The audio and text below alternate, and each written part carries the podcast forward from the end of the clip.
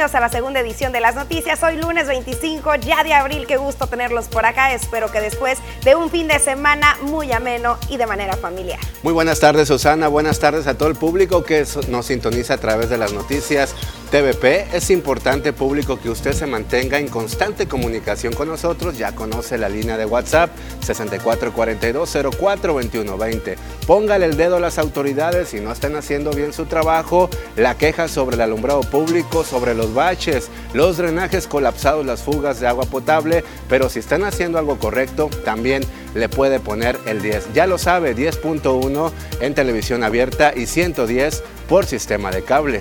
Recuerden que también estamos completamente en vivo a través del portal Facebook Las Noticias TVP, transmisión que te invitamos a compartir para poder llegar así a muchísimas más personas con la información más relevante, ya sabes, lo local, lo estatal, lo nacional y lo internacional muchísima noticia relevante que le vamos a estar presentando durante esta hora y media de la mejor información, pero es importante que usted se mantenga muy bien enterado de lo que acontece en el tema y en el clima de la inseguridad que se vive aquí en nuestro municipio. Lamentablemente, durante las últimas horas, durante las últimas 48 horas, se han registrado bastantes hechos violentos, entre ellos animales muertos. Durante las últimas 48 horas en el municipio de Cajeme se registraron varios hechos violentos que dejaron como saldo menores de edad muertos, mujeres lesionadas, hombres acribillados, hallazgos de restos óseos, hasta caballos sin vida por balaceras. Lo que llamó más la atención es que una de las áreas donde se registraron la mayoría de los hechos fue en la colonia Villabonita, lugar supuestamente blindado por seguridad pública, donde permanece la jornada por la paz. Uno de los sucesos más recientes fue la madrugada del domingo, cuando siete jóvenes de entre los 16 y 18 años de edad fueron acribillados. Lamentablemente uno de ellos murió. Según datos de la Fiscalía, las primeras investigaciones arrojan que las víctimas estaban conviviendo en una fiesta en la colonia Casablanca y al retirarse fueron perseguidos por sicarios. Avanzaron varios kilómetros hasta llegar por rumbos de la colonia Villabonita, donde les dieron alcance para agredirlos. La camioneta presentó al menos 13 impactos de bala. También tres hombres y dos caballos fueron acribillados en un predio ubicado en la colonia Villabonita. Las víctimas se localizaban debajo de un árbol donde había caballos, hasta donde llegaron varios tipos fuertemente armados y abrieron fuego contra las tres personas, quedando uno en la pura entrada del corral, el segundo quedó en un árbol y el tercero intentó refugiarse al fondo del predio, donde le dieron alcance y lo remataron, cayendo también tres caballos, dos murieron.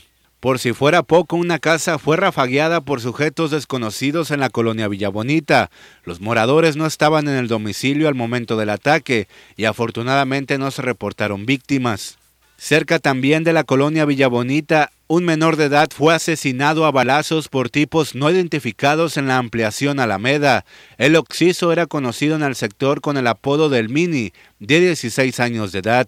En otro hecho, un hombre resultó con heridas de arma de fuego luego de que tipos armados llegaran a su domicilio en la colonia Real Campestre. La víctima fue identificada como Iram Armando, de 40 años, vecino del sector. Mientras tanto, una pareja fue agredida a balazos, dejando como resultado un hombre sin vida dentro del domicilio y una mujer con múltiples heridas. Los hechos en el campo 5 y el colectivo de guerreras buscadoras localizaron varios restos óseos en una fosa clandestina en el ejido Enequén. Tuvieron llamado anónimo de que en un predio estaban enterrados varios cuerpos, por lo que la tarde del sábado se abocaron al sitio donde la búsqueda fue positiva.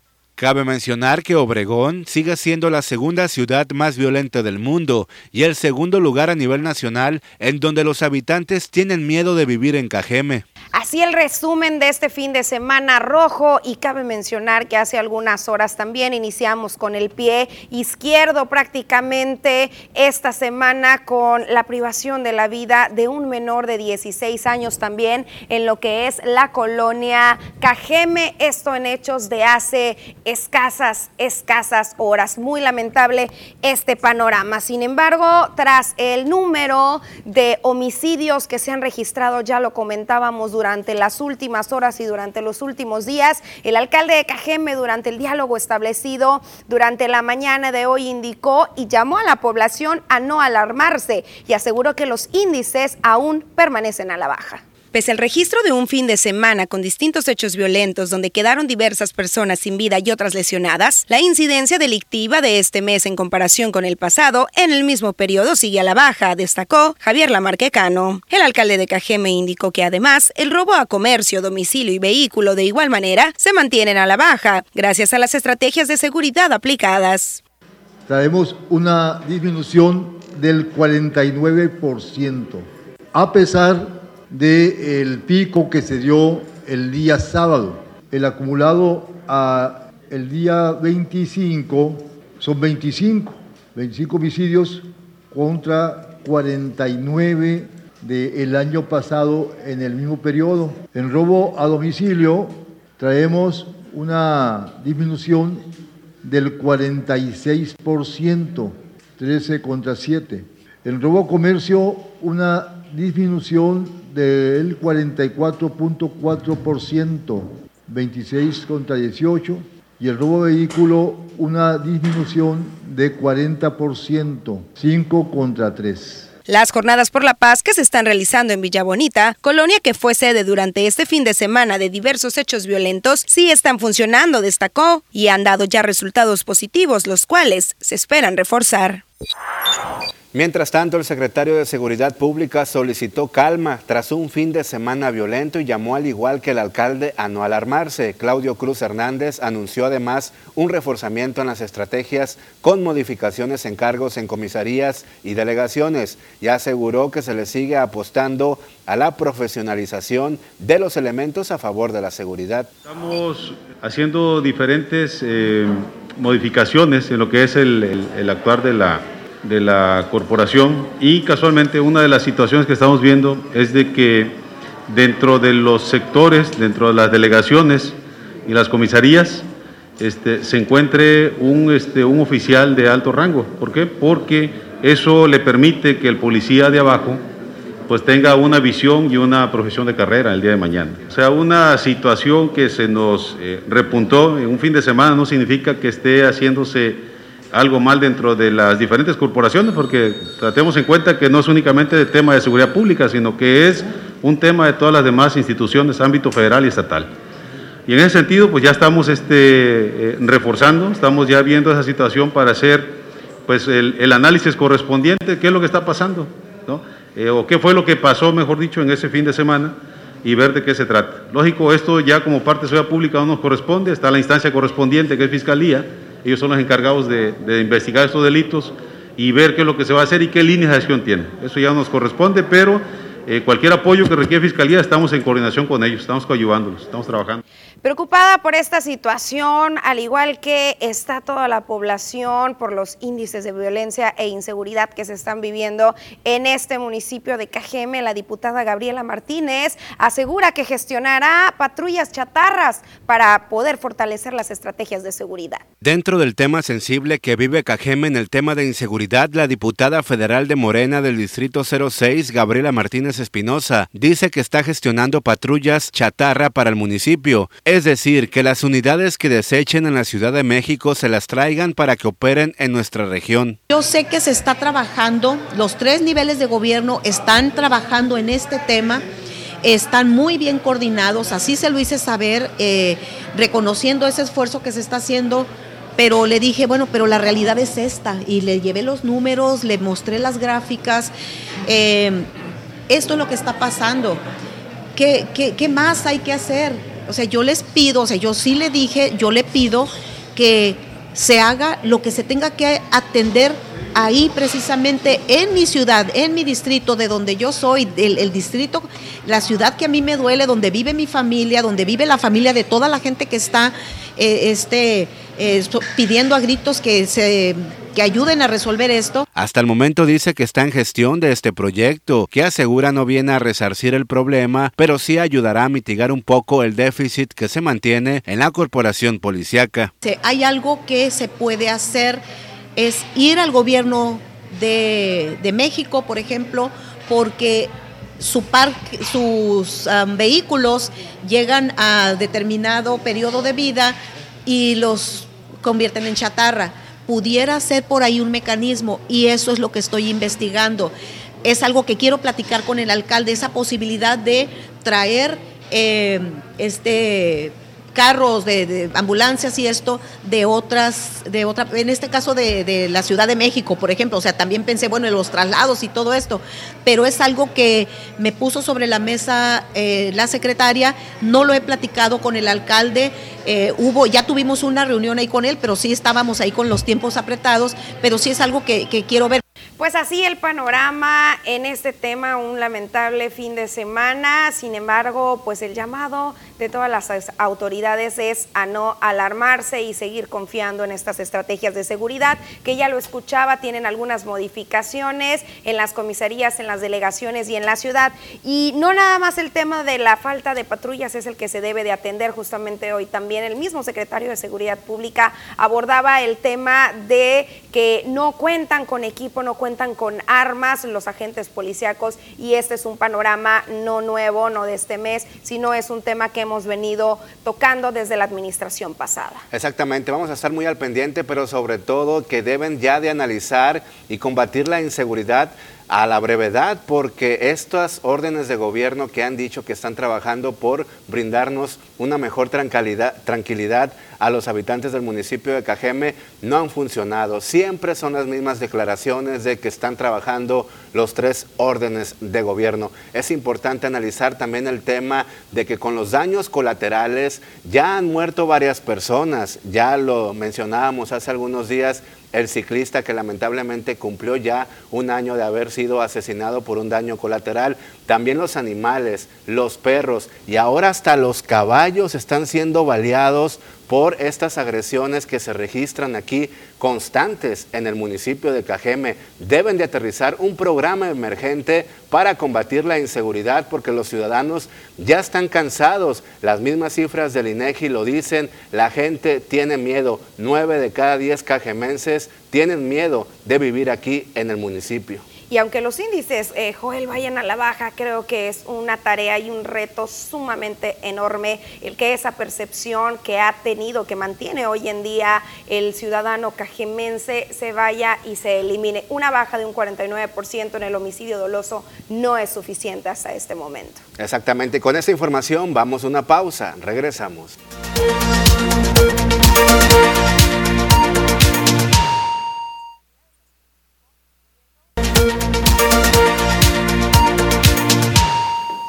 Continuamos con más información. Es importante que usted se siga comunicando con nosotros. Ya conoce la línea de WhatsApp 6442-042120. Póngale el dedo a las autoridades del ayuntamiento, pero también póngale un día si están haciendo las cosas de manera correcta. Es momento de conocer los detalles del clima con nuestra amiga y compañera Diana Zambrano.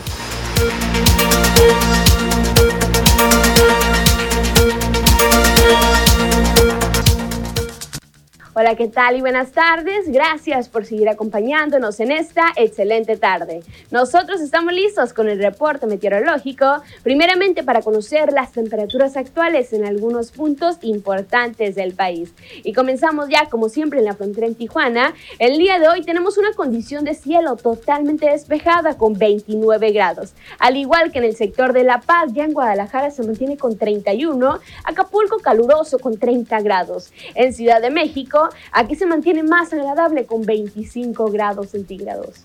Pasamos a conocer las temperaturas actuales aquí en nuestro estado, en Sonora, y qué tenemos para este inicio de semana comenzando en el sector de Navojoa.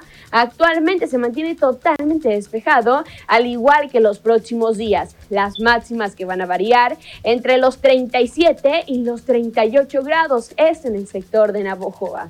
Para Ciudad Obregón en esta tarde se mantiene con 36 grados, pero ojo, mañana martes incrementa la máxima hasta llegar a los 38 grados. La mínima que se prevé de 16 grados con cielos totalmente despejados para el día de mañana.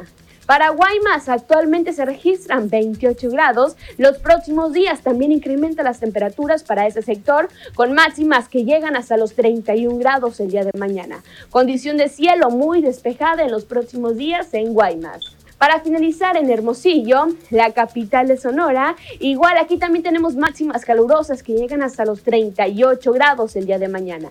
Las mínimas que se prevén entre los 14 hasta llegar a los 17 grados en Hermosillo. Respecto a la fase lunar, mantenemos aún en luna llena, la salida de la luna a las 3 horas con 4 minutos, la puesta de la luna a las 14 horas con 15 minutos. La salida del sol se registra a las 5 de la mañana con 48 minutos y para finalizar la puesta del sol a las 18 horas con 56 minutos. Hasta aquí el reporte meteorológico. Espero que tengan una excelente tarde. Muchísimas gracias a Diana Zambrano por esta excelente información. Vamos a una pausa rapidito, no se vaya, hay más para usted.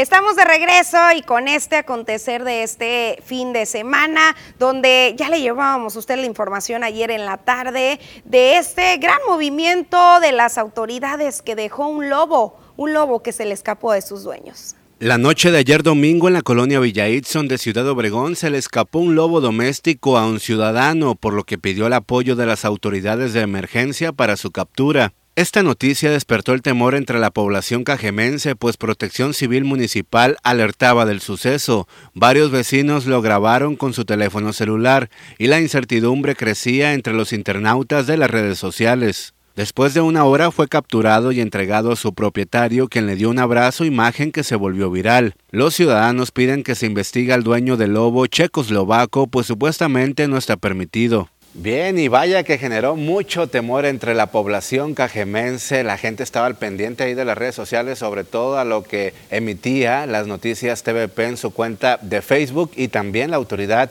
de Protección Civil. Precisamente hablando de esta dependencia, durante esta mañana en el diálogo con Cajeme estuvo presente el funcionario, el titular Francisco Mendoza Calderón, quien dijo y llamó a la población a no tener animales salvajes de este tipo. Tras la ubicación de un lobo sobre las calles de la colonia Villa Itzon el pasado domingo, el titular de la Unidad de Protección Civil Municipal llamó a la población a no mantener animales salvajes en casa, para seguridad de todos. Además, Francisco Mendoza Calderón indicó que se establecerá una investigación al respecto para deducir la permanencia de este o no con sus actuales dueños por el riesgo que podría esto conllevar. Hay que terminar la investigación, hay que hablar con Profepa y con Ecología, vamos a determinar dónde lo tiene, si tiene el permiso, si lo puede tener. Todos esos detalles los, vemos, los vamos a terminar en el día de hoy. Eh, y vamos a hacer las visitas con todos y que nos enseñe la documentación. Si no, pues se lo vamos a tener que profepa, porque es a quien le corresponde, a ver qué es lo que tiene que hacer con ese tipo de animales, que en su momento pueden causar pánico, como fue el día de ayer. Todas estas personas que tienen una mascota que es del sector animal tienen que tener un permiso.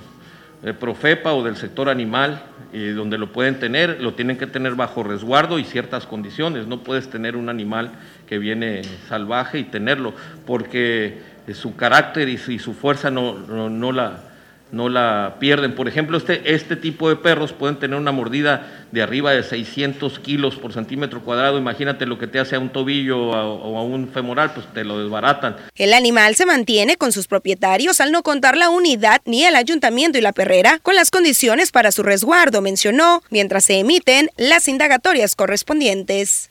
Y bueno, en otros temas, el sábado se le dio sepultura ya después de la velación al pequeñito Manuel, ya le platicábamos de este caso ocurrido el día miércoles, donde fue asesinado en manos de eh, Jonathan de 20 años, quien fungía como su padrastro cuando se encontraba bajo los efectos del cristal, según informó la fiscalía. La población eh, y amigos y familiares agradecieron a la población sonorense por las muestras de solidaridad y apoyo que estuvieron brindando a través de una cuenta bancaria con motivo a los gastos que se pudieran presentar. Eh, justamente el entierro se dio el día sábado se colocó una fotografía del menor acompañado con globos blancos y azules, así como bastantes arreglos florales en el Panteón del Carmen. Hasta el momento de este caso, la Fiscalía ha indicado que está trabajando para darle un castigo ejemplar al presunto homicida,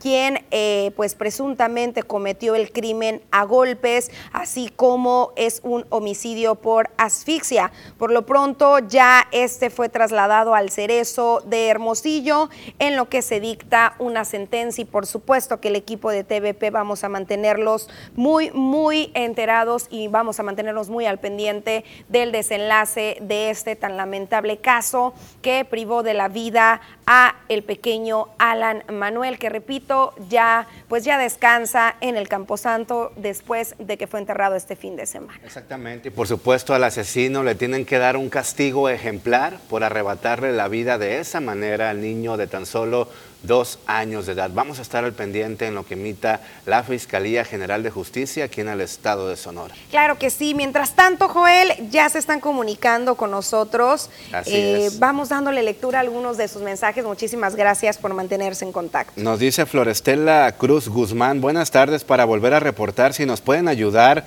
ya que queremos que los niños tengan clases en la escuela Centauro del Norte en Valle Verde. Habíamos quedado que entraría en el día de hoy, pero le volvieron a robar. Ve nomás, qué lamentable esta situación. Arreglan, tapan un hoyo y se abre otro. Esto es muy lamentable, de verdad, lo que sucede por allá en la colonia Valle Verde. Y dicen, invitamos a los medios de comunicación para que vean las condiciones en las que se encuentran. Claro que sí, el día de mañana puntualmente vamos a estar en ese lugar, porque no es la primera vez que le roban a ese plantel educativo. Muy lamentable lo que ocurre por allá en la colonia Valle Verde.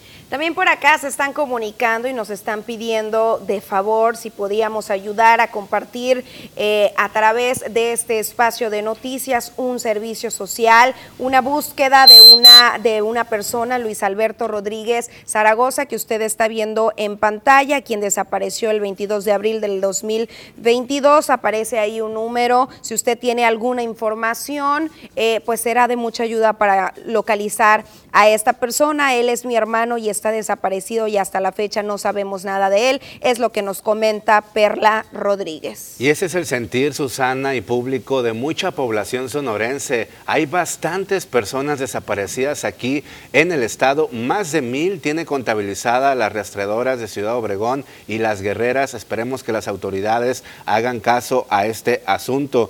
Eduardo Campillo se reporta como todos los días, nos dicen Saludos Susana Arana y Joel Gutiérrez. Una petición a las personas que no rieguen el pavimento y las banquetas. Hay, riesgos de, hay riesgo de pocas lluvias y la presa El Oviachic no está en buena cantidad de agua. Saludos a TVP. Nos dicen, claro que sí, muy buen consejo y sobre todo que le decimos aquí a usted, señora hermosa, si son de las que todos los días se levanta muy temprano a regar con las cubetas o con ya sea con la manguera, a que lo omita mejor, ya no lo realice porque estamos muy grave con el tema de la sequía aquí en el municipio de Cajeme.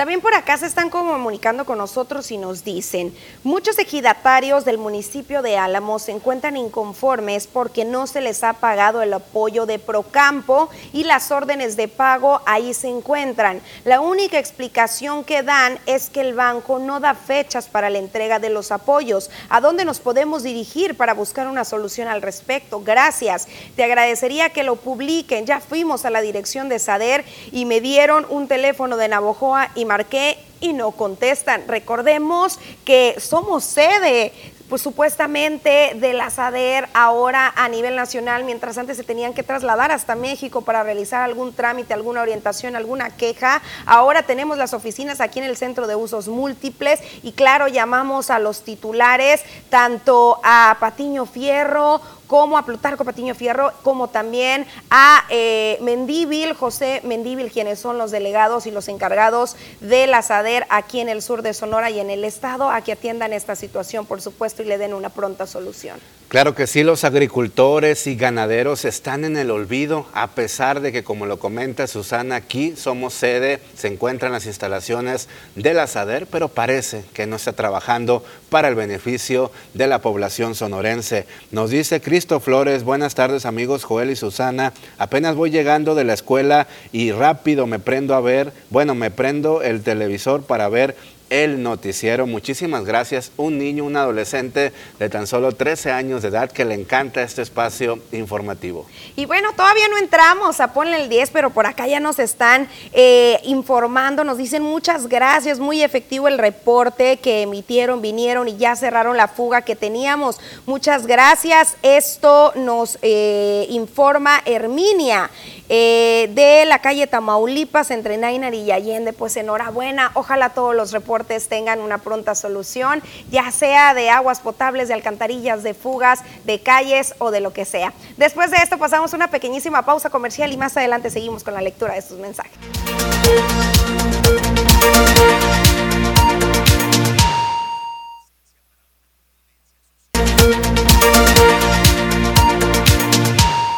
Seguimos con más información y ante el panorama crítico de sequía que se vive en el municipio de Cajeme, el Omapaz hace un llamado a la población para que cuiden el líquido vital.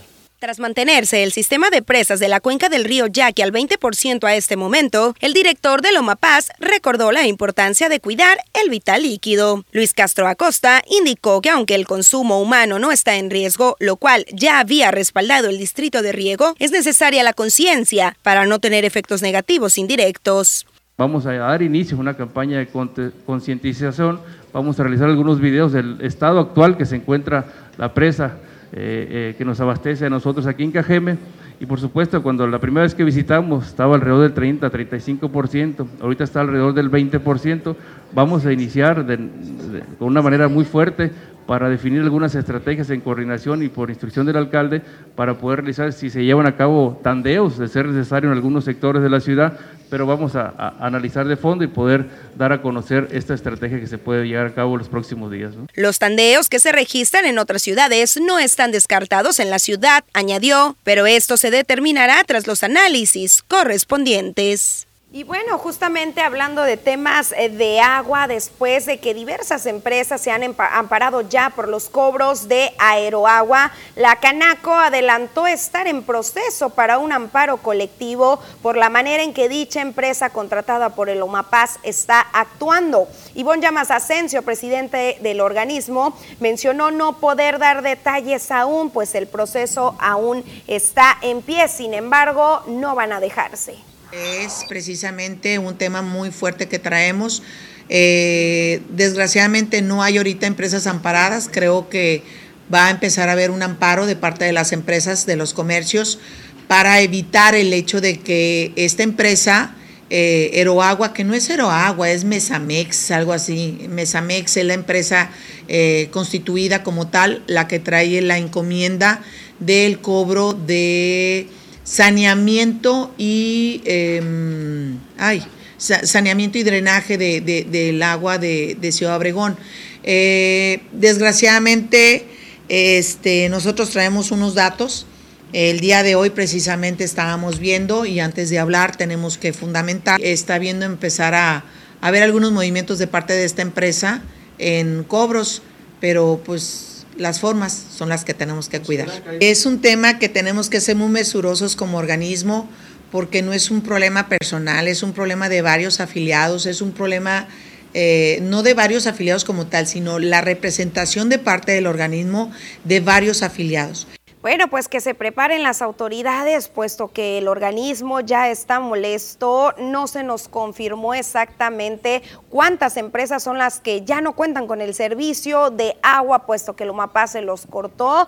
Esto tiene o se enmarca en esta situación que le hemos venido platicando desde hace días de una nueva empresa que se contrata por parte del ayuntamiento para detectar tomas clandestinas en el sector comercio y para ir a cobrar ese servicio no facturado en el mismo sector y pues ya hay bastantes molestias. Esperemos, por supuesto, todos los detalles de este proceso legal que va a emprender la Canaco el próximo lunes en rueda de prensa. Mientras tanto, llegó el momento de una pequeñísima pausa comercial, pero regresamos de manera inmediata, así que no se despegue.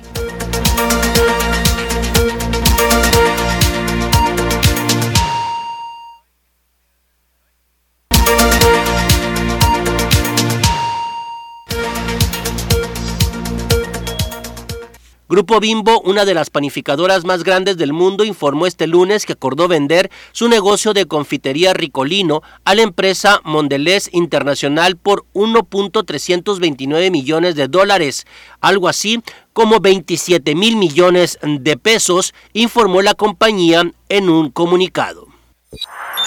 El gobierno de México acusó que empresas estadounidenses fabricantes de armas pueden ser consideradas cómplices indirectos de la delincuencia organizada al tener conocimiento de que un porcentaje de sus productos forma parte de la cadena de tráfico ilícito de armas a nuestro país y no modifican sus políticas de comercialización. En la demanda presentada en la Corte de Massachusetts, el gobierno mexicano sostuvo que al menos ocho firmas han facilitado que la delincuencia organizada use prestanombres, empresas fantasmas y triangulaciones para simular compras legales de armas que llegan a México.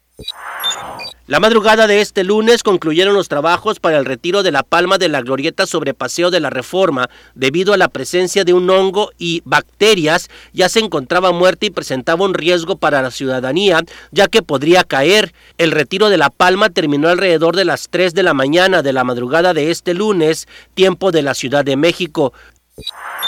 Mario Escobar, padre de Devani, joven hallada muerta dentro de una cisterna tras varios días de búsqueda, señaló que el encargado de la Fiscalía Especializada en Personas Desaparecidas de Nuevo León, Rodolfo Salinas de la Peña, no supo manejar el caso y acusó en la investigación carpeta a la que no tiene acceso hay varias irregularidades. Mario Escobar reiteró que no le han dado acceso a la carpeta de investigación y que hay muy, pero muy pocos avances. Y en el tema estatal, vámonos con lo que sucedió en Bicam, Sonora. Saldo de un muerto y tres heridos de gravedad fue lo que dejó un fuerte accidente en la carretera 15 a la altura del kilómetro 34. Este accidente se registró a dicha altura casi llegando a Bicam, donde el conductor del vehículo perdió el control por razones desconocidas y dio varias volteretas hasta quedar con los neumáticos hacia arriba. Paramédicos de Cruz Roja y Capufe acudieron al lugar y trasladaron a tres heridos graves. Sin embargo, una persona quedó sin vida en el lugar. Elementos de la Guardia Nacional se hicieron cargo de tomar nota del accidente. Pasamos a Pitiquito, donde este fin de semana se hicieron virales diversos videos donde presuntamente quienes aseguraban ser gente del grupo del crimen organizado llamado Cazadores, con una retroexcavadora destruyeron diversas casas de personas ligadas también presuntamente a la delincuencia organizada. En los audios se escucha constantemente puro Cazadores, a pesar de durar varios minutos causando daños, ninguna autoridad llegó para detenerlos. Bien, y también en el municipio de Álamos. Ahora, después de esta información, vamos con la noticia internacional. Los secretarios de Estado y de Defensa de Estados Unidos se reunieron el domingo por la noche con el presidente de Ucrania, Volodymyr Zelensky, en la visita de más alto nivel a la capital del país de una delegación estadounidense desde el comienzo de la invasión rusa. El presidente Emmanuel Macron ha logrado conservar por cinco años más las llaves del liceo tras vencer por segunda ocasión a la derecha autoritaria que pese a la derrota protagonizó un avance inédito en la política francesa. Los resultados preliminares dieron al líder de la República en marcha alrededor de 58% de los votos y a la representante de la extrema derecha, Marine Le Pen, 41% un avance considerable. Se traduce en 11.6 millones de votos por haber fingido su secuestro y pedir rescate por el mismo a sus padres, un juez de control de garantía impuso medida de aseguramiento en centro carcelario en contra de un joven en Medellín, Colombia. En el delito también están involucrados otros dos hombres, entre los cuales hay un menor de edad. De acuerdo con la Fiscalía General de la Nación colombiana, el engaño tuvo lugar en la mañana del sábado del 16 de abril en Medellín, cuando la madre del adolescente recibió la llamada telefónica en la que se le informaba sobre la presunta retención de su hijo.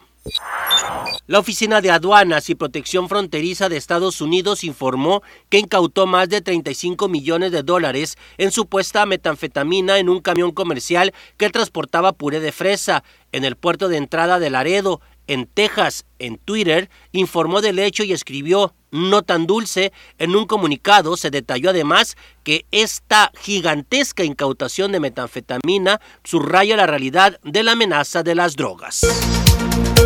Y bueno, vamos a continuar con la lectura de sus mensajes. Una vez más, muchísimas gracias por comunicarse. Por acá nos dicen, buenas tardes, que no se preocupe el secretario de Seguridad Pública, ya estamos acostumbrados a los desmanes que hay en Obregón. De perdida me gustaría que pusiera orden en los motociclistas y en los altos de cortesía y vehículos que se pasan el semáforo en rojo. Ahí mismo en la 300 y Jalisco frente a ellos. En cada cambio de semáforo mínimo tres vehículos se pasan en rojo. ¿Cuál miedo de la ciudadanía los tránsitos y la culpa? desde el descuento, desde, desde, el Departamento de Tránsito, ya que andan felices con aire acondicionado encendido y dando la vuelta por la ciudad y nada más y nada más, ya que enfrente de ellos cometen infracciones y ni se preocupan. Es lo que nos comenta Manuel Reina. Es el lamentable sentir de muchas personas. Así es, de que nomás gastan gasolina dioquis, es lo que comentan los ciudadanos. Y fíjese que nos mandan unas imágenes que le vamos a presentar a continuación. Dicen que en la parada del camión en el Seguro Social, donde se toma la línea 7, no respetan los automovilistas y se paran ahí en la línea amarilla que es para los camiones urbanos y así lo vemos no solamente ahí en el Seguro Social, en diferentes puntos y paradas de Ciudad Obregón, la gente, los automovilistas, los automovilistas no respetan y aquí el llamado es a la conciencia por parte de la población para que respete estos espacios. Y bueno, bastantes comentarios también por acá que nos dicen, por ejemplo, todos se ríen de lo que declara el alcalde, todo un matadero que hubo el fin de semana cómo no alarmarse es lo que nos comentan. Y por acá también nos están emitiendo un reporte sobre la Paseo Las Palmas, esquina con Triticales, en la colonia Machi López. No sé si producción nos puede poner este video, que de hecho nos narra la situación que se está viviendo uno de los vecinos. Vamos a escuchar. La calle Paseo Las Palmas, esquina con Triticales, para reportar este poste de teléfono que eh, lo chocó un carro que se dio a la fuga, por cierto. Pero pues está representando un peligro porque si se llega a caer, ahí por favor si pueden dar aviso a la a quien corresponda, por favor. Muchas gracias, buen día. Y luego dice que aparte está enferma la señora, dice, de los pies y pues le puede pegar alguna infección de lo que está sucediendo ahí en ese lugar.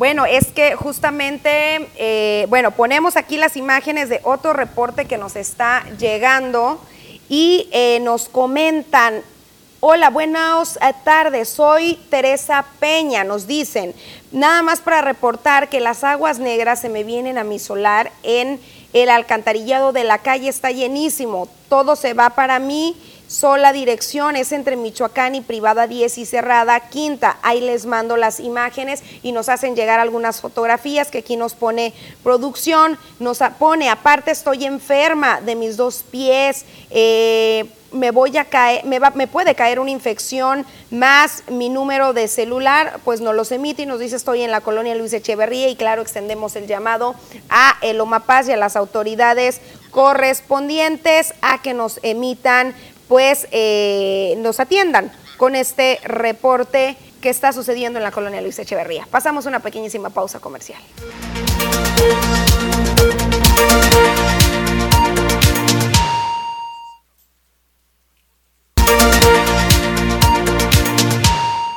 Seguimos con más información. Alista la Cámara de Comercio en Ciudad Obregón un programa de ventas para que usted se vea beneficiado.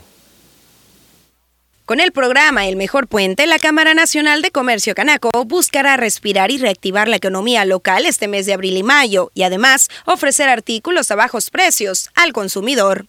Ivonne Llamas Asensio, presidente del organismo, recordó que este programa tiene ya cinco años en ejecución y en esta ocasión se dará del 29 de abril al 2 de mayo para que se puedan adelantar las compras por el Día del Niño, Día de las Madres, estudiantes y demás. Lo que estamos buscando nosotros es que sean dos, dos fuentes o dos eh, eh, pedestales para nosotros en las ventas fuertes de ingresos, en donde se genere esta derrama económica que le requerimos nosotros como comerciantes.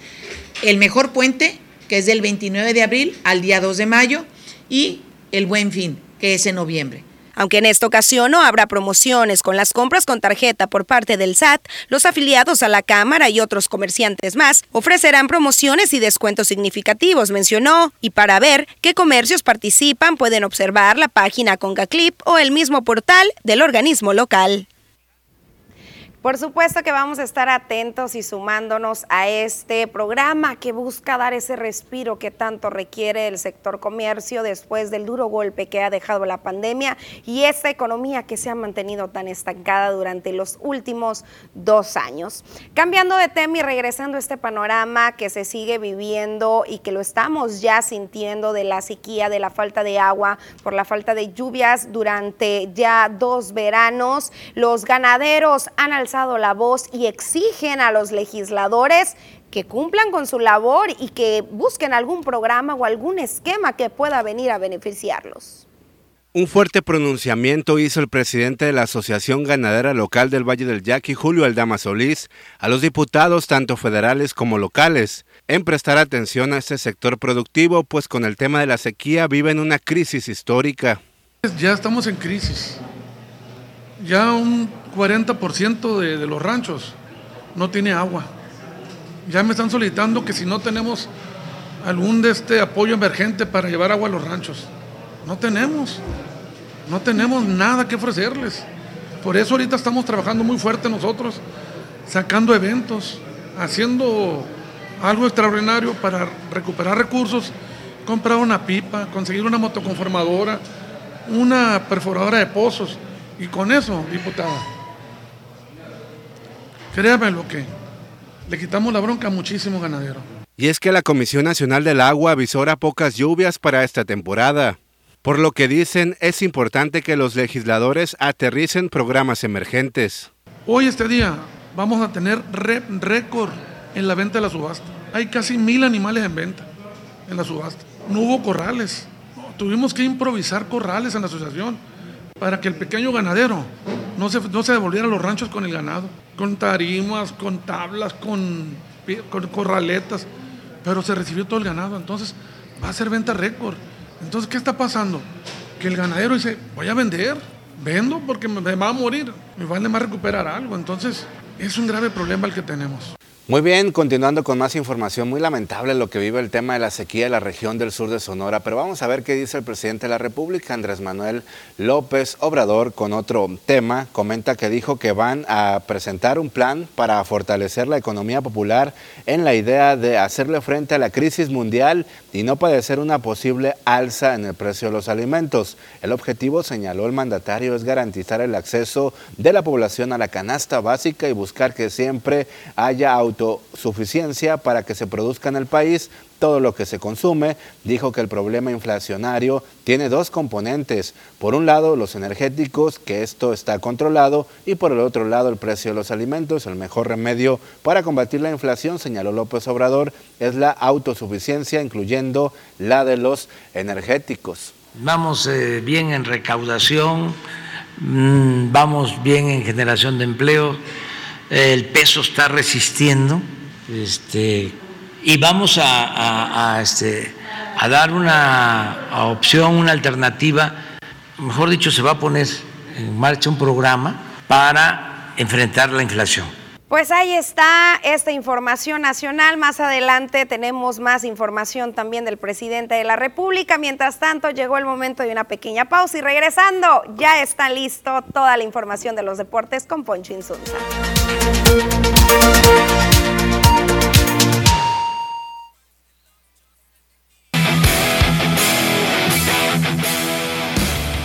Como se lo anunciamos, es momento de conocer todos los detalles del ámbito deportivo y este fin de semana también hubo bastante movimiento. Poncho Insunza ya está listo. Así es, Poncho, muy buenas tardes, sobre todo que nos traes una noticia muy positiva. Se llevó el campeonato Ciudad Obregón en el torneo infantil, pero hubo algo de polémica, ¿verdad? Nos vas a dar todos los detalles.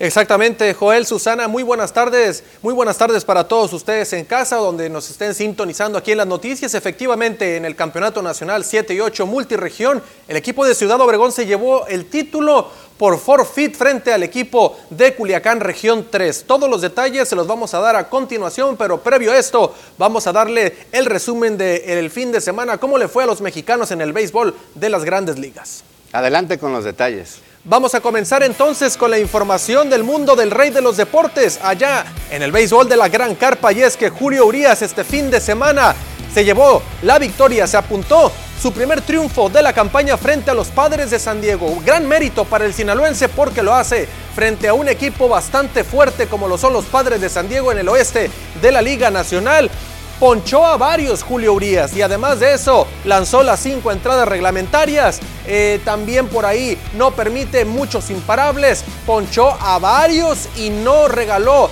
más que una base por bolas. Así es de que el sinaloense se lleva una gran actuación frente al equipo de los padres de San Diego, se agencia su primera victoria y vamos a ver cómo le va en su siguiente apertura. Por otra parte, José Urquidi frente a los azulejos de Toronto se fue sin decisión al jugar la serie en el Minute May Park, la casa del equipo de los Astros de Houston. Intentó, por supuesto, contener a esa poderosa ofensiva de George Springer, de Vladimir Guerrero Jr., del el señor Bob Bichette y compañía, pero la verdad es que la ofensiva de los Astros de Houston también es muy fuerte, a pesar de que Carlos Correa no está con el equipo. Por otra parte, Humberto Castellanos también consiguió su primera victoria con el equipo de los d de Arizona. Ahí estuvo haciendo grandes lanzamientos en el City Field, la casa del equipo de los Mets de Nueva York. Otra buena apertura y también lo hace frente a un gran equipo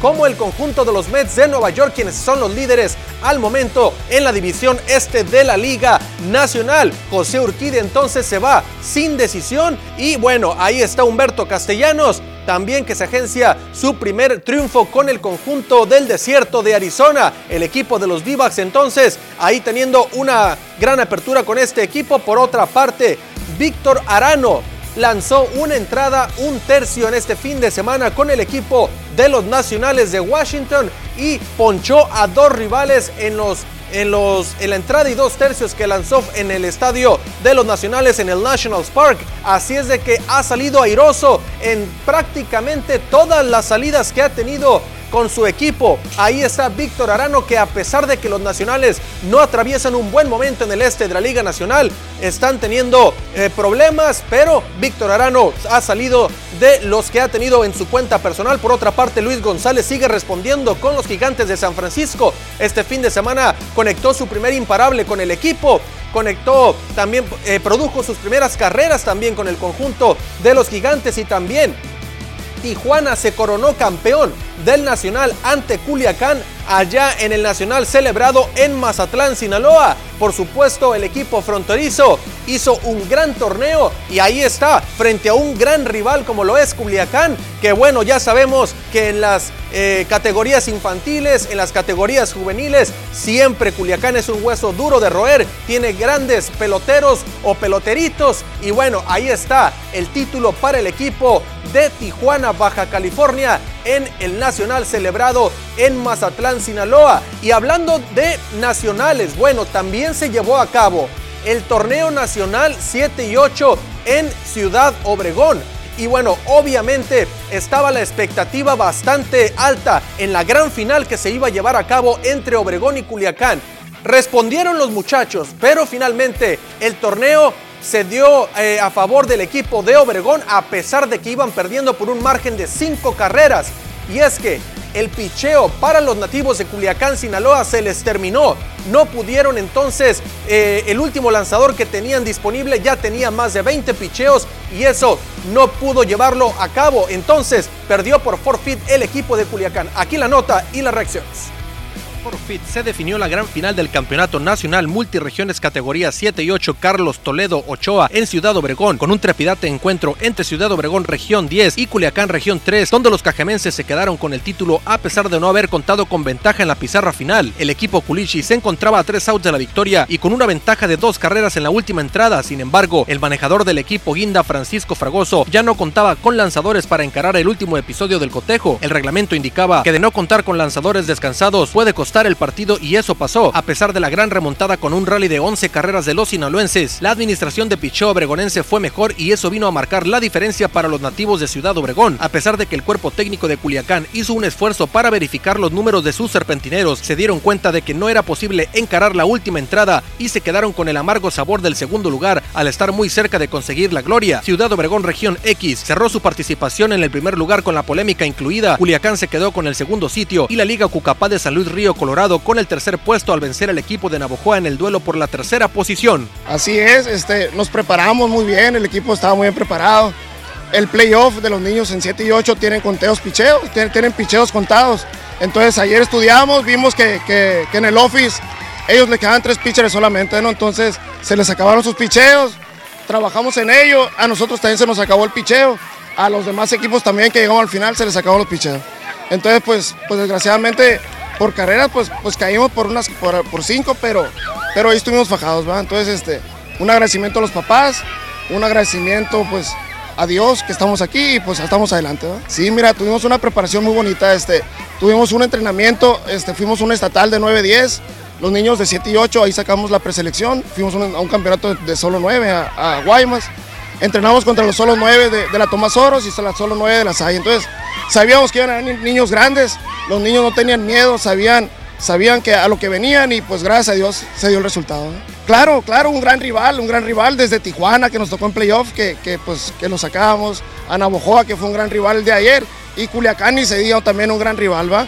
Entonces, invitar a la comunidad que acerquen a sus niños. Aquí en Obregón tenemos la escuelita Tomás Oros, la escuelita La Salle y la escuelita de Litson. Entonces, que se acerquen, pues que, que es, una, es algo es algo súper emocionante, ¿va? Entonces, este, los invitamos a que vengan para acá, ¿va? Glorioso, le damos gracias a los papás por siempre estarnos apoyando y muchas gracias. Gracias por apoyarlos, por apoyarnos y,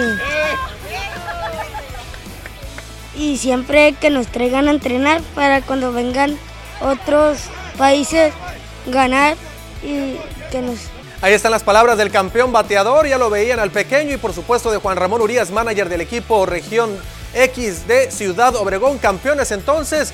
La administración del picheo marcó la diferencia en el torneo nacional.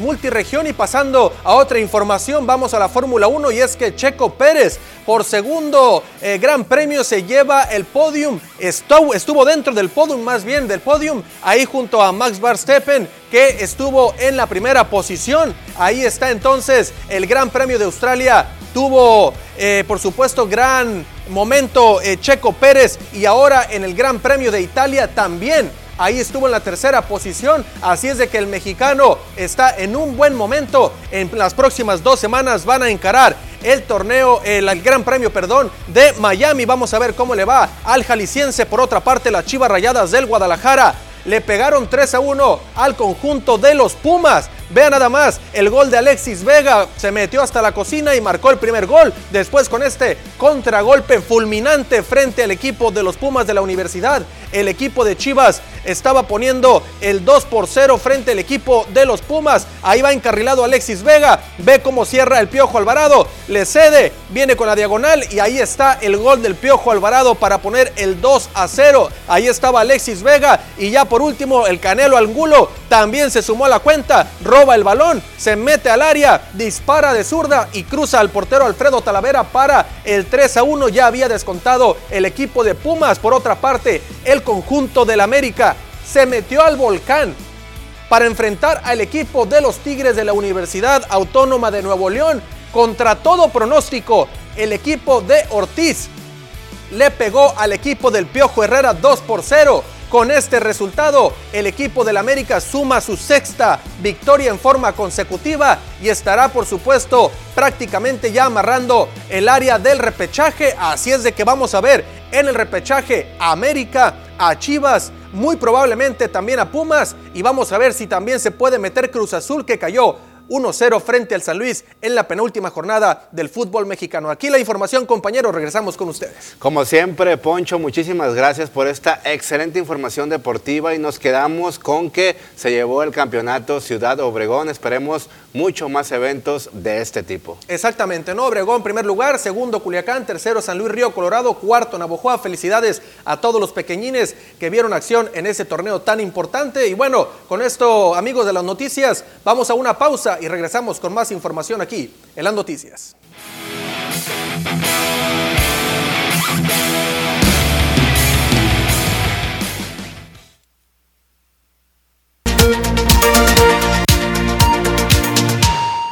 Estamos de regreso y con información nacional e internacional. Y es que el expresidente de los Estados Unidos, Donald Trump, dijo el pasado sábado que durante su mandato amenazó al gobierno mexicano para que desplegara militares en la frontera para contener la migración irregular. Dijo que amenazó al presidente López Obrador con la imposición de aranceles si no desplegaba el programa Quédate en México y se refirió a la visita del canciller Marcelo Ebrard en junio de 2019, de la que aseguró que dobló al gobierno de México. Ante esto, el presidente de México, Andrés Manuel López Obrador, minimizó los dichos de Donald Trump y señaló que no va a polemizar sobre esas. Dijo que Trump es así y descartó que haya faltado el respeto a México. Recordó que este año habrá elecciones en Estados Unidos, por lo que los partidos políticos y candidatos están queriendo poner a México en sus temas de debate.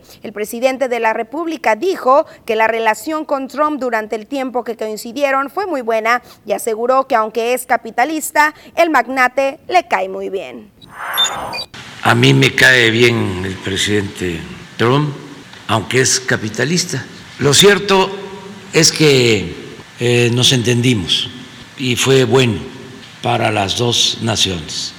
Muy bien, ahora seguimos con información que está aconteciendo por allá en el incendio forestal del municipio de Álamos. Gracias a un esfuerzo heroico de los brigadistas forestales al importante aporte de la Guardia Nacional, Secretaría de la Defensa Nacional y Secretaría de la Marina, el incendio forestal en la Sierra de Álamos entró en una etapa final de liquidación. Edgardo Robles, comandante de incidente y brigadista de la Comisión Nacional Forestal, dio a conocer que gracias a la agresiva estrategia implementada este día, bueno, durante estos últimos días con ataques directos del Elibalde, del helicóptero MI-17 y al transporte de brigadistas de la zona de combate mediante un helicóptero de la Guardia Nacional, se llegó a un control del 85% y una liquidación del 65%. Juan González Alvarado, coordinador estatal de protección civil, informó lo siguiente. Quiero dejar en claro que estamos avanzando significativamente en apoyo de tantos elementos de Sedena, tantos brigadistas voluntarios que, ya hemos platicado desde Protección Civil del municipio de Álamos, Protección Civil del municipio de Navojoa, Sedena, los apoyos aéreos, el puente aéreo con Marina, eh, el Bambi también, que es el sistema de Livalde de Marina, eh, y eh, el apoyo de Guardia Nacional también con este Black Hawk. ¿no? Es importante destacar el apoyo que hemos tenido eh, de la Secretaría de la Defensa Nacional, de la Cuarta Zona Militar. Muy de cerca ha estado trabajando de la mano de todos nosotros el general Morán y también el almirante Raúl Pérez Vázquez de la Zona Naval Militar de Guaymas y también el general Montiel de Guardia Nacional. Han estado en la mesa de seguridad de la mano del señor gobernador de manera muy estratégica, apoyándonos en todo y permitiendo que el sistema estatal de protección civil avance. Bueno, los trabajos continúan en Álamos, ya lo indicaba, pese a esta mala noticia que se dio durante el día sábado, que se extendió este incendio de manera afortunada, se tiene un control ya del 85%, una liquidación poquito arriba del 65% y esperemos en los siguientes días poder estar emitiendo buenas noticias con un control y una liquidación al 100%. El equipo de las noticias estuvimos por allá este fin de semana y mañana les estaremos brindando todos los detalles de lo ocurrido. Mientras tanto, pasamos a conocer un poquito de este programa y de este llamado que están realizando diversas empresarias de Ciudad Obregón, del municipio de Cajeme, a que hablen bien y se destaque lo bonito y las riquezas y las bellezas de esta área. Gran parte de la percepción pública tiene que ver con lo que se difunde en los medios de comunicación. Entonces, si seguimos difundiendo solo, solo la parte de la violencia, la parte de los homicidios, pues la gente va a seguir percibiendo una violencia que ya en este momento no se corresponde con lo que está sucediendo en la realidad. A raíz del llamado que hizo el presidente de Cajeme, Javier Lamarque Cano, para hablar bien del municipio, aunque los hechos violentos se sigan presentando, es el sector productivo quien se suma a este mensaje. Es el caso de la presidenta del Consejo Coordinador de Mujeres Empresarias a nivel estatal, María Eugenia García Ruiz, quien señaló la importancia de sumarse. Se dan cuenta ustedes, compañeros de los medios, lo que hemos estado haciendo son puras cosas positivas, pura sumar, puro... Eh, crear cosas para la comunidad, rescatar parques, hacer las pedaleadas, hacer todo lo que está dentro de nuestras manos, manos, las redes de negocio. Son cosas positivas, estas alianzas.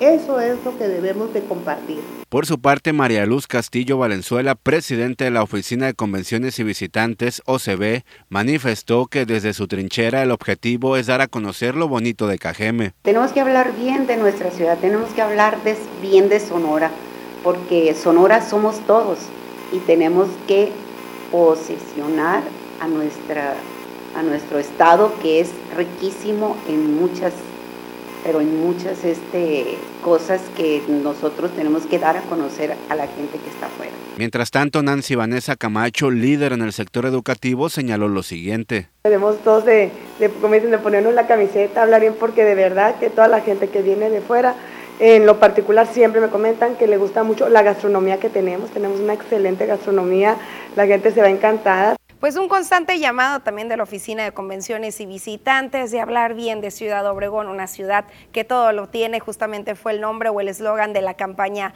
anterior. Pasamos una pequeñísima pausa comercial.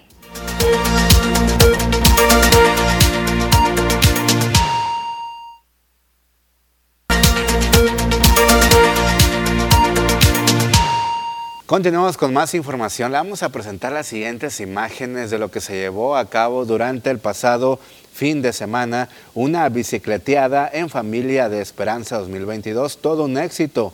OBR en Bici en conjunto con Grupo Organizado ITEPO EMAC, Soy Esperanza, Grupo de Participación Ciudadana de Esperanza Sonora y Bicicentro realizaron la segunda bicicleteada a Esperanza, donde se rifaron seis bicis, accesorios y muchas sorpresas más.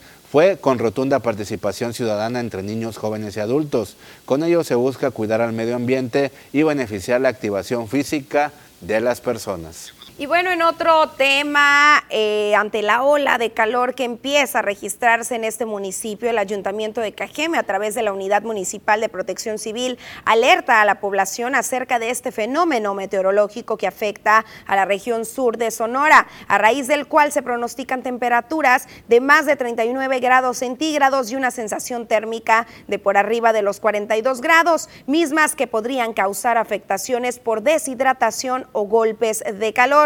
En consecuencia, el titular de la Unidad Municipal de Protección Civil, Francisco Mendoza Calderón, recomendó no exponerse al sol, vestir ropa ligera, holgada y colores claros. Se hizo un llamado a quienes realizan actividades en exteriores a detenerlas en un horario de 10 de la mañana a las 6 de la tarde para evitar problemas graves de salud mientras dure dicha ola calurosa. Agregó que al incrementarse las altas temperaturas se incrementan también la emisión de los rayos ultravioleta dañinos para la salud, por lo que se recomienda a la ciudadanía no confiarse, evitando salir al exterior si no es necesario. Además de extremar cuidados en menores de edad y adultos mayores, aumentar el consumo de líquidos, incluso aunque no se sienta sed, en caso de detectar a una niña o niño con labios resecos, ojos hundidos, debilidad y dificultad para respirar, recomendó que de inmediato sea llevado al médico, pues se pueden ser indicadores de deshidratación. De igual manera, señaló que es importante revisar que el cableado y las conexiones de los aparatos de aire artificial como ventiladores, coolers, aires acondicionados o mini split se encuentren en buenas condiciones para evitar un accidente por sobrecalentamiento o algún cortocircuito. Y hablando precisamente de este tema, ante las altas temperaturas que ya se están registrando en la entidad, llaman especialistas a proteger a las mascotas para evitar complicaciones de salud, como es el golpe de calor debido a la exposición a la radiación solar y a la falta de líquidos. Noemí Castro del Campo, responsable del área de parasitología de la Facultad de Medicina Veterinaria y Zootecnia de la UAS, comentó que en el shock de calor puede derivar en una situación irreversible, afectando fuertemente a las células, en casos extremos provocar la muerte de las, de las mascotas. Indicó que los signos del golpe de calor en los animales pueden manifestarse de diferentes maneras, como puede ser muestra en debilidad muscular, encías bastante rojizas, salivación excesiva y falta de equilibrio. Y bueno, también tenemos un servicio social, le roban bicicleta a abuelito que con sacrificio se hizo de ella. Se trata del señor José Ángel Velázquez Valenzuela, de 70 años de edad. El ladrón llegó a la Fundación Lulú de la Comisaría de Esperanza, donde asiste el abuelito de escasos recursos para alimentarse y se llevó la bicicleta. No es la primera vez que lo hace. Trae azorado a todo el barrio, principalmente a esta fundación que se encarga de apoyar a las personas de la tercera edad. Los tiene sin focos toda las noches se roban los focos, los encargados del lugar hacen un llamado urgente a la Secretaría de Seguridad Pública Municipal a que tome cartas en el asunto. Y con esta información hemos llegado al final de este espacio informativo. Gracias por haber estado con nosotros. Pase usted una excelente, pero excelente tarde. Nos vemos mañana.